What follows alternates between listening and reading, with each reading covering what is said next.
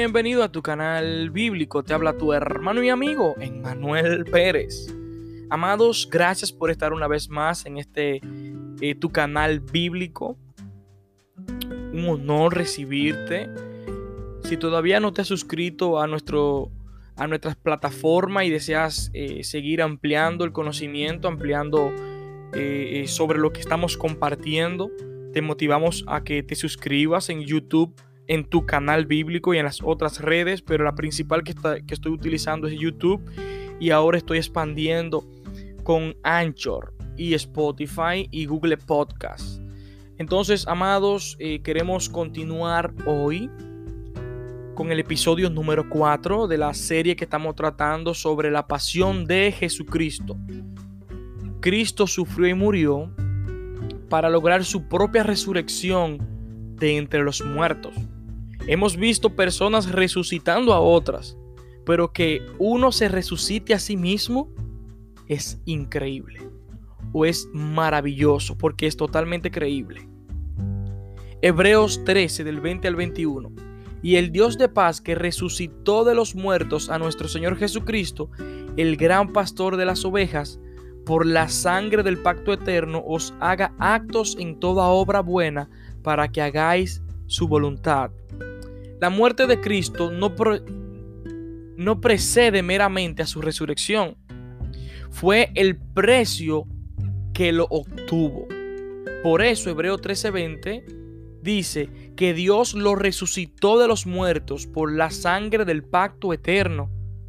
La sangre del pacto eterno es la sangre de Jesús. Como él dijo, esta es mi sangre del pacto. En Hebreo 26, 28. Cuando la Biblia habla de la sangre de Jesús se refiere a su muerte. No se lograría la salvación por el mero desangramiento de Jesús. Su desangramiento hasta morir es lo que hace crucial su derramamiento de sangre. El énfasis es la muerte.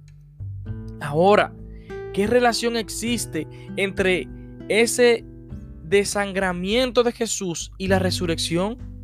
La Biblia dice que resucitó no simplemente después del, derramamiento de sangre, sino por ella.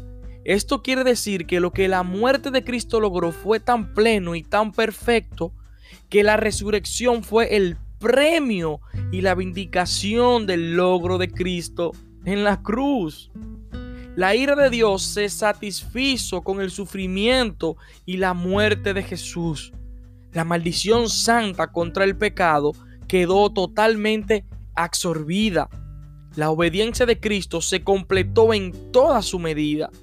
El precio del perdón fue totalmente pagado. La justicia de Dios fue totalmente vindicada. Lo único que quedaba por lograr era la pública declaración de la aprobación de Dios. Esta la dio levantando Jesús entre los muertos. Cuando la Biblia dice, si Cristo no resucitó, vuestra fe es vana. Aún estáis en vuestros pecados. Primera de Corintios 15, 17. El punto no es que la, la resurrección es el precio pagado por nuestros pecados.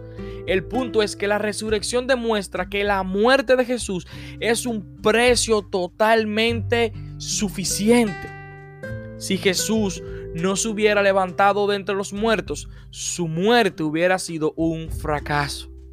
Dios no hubiera vindicado su logro de llevar nuestros pecados y estaríamos aún en ellos.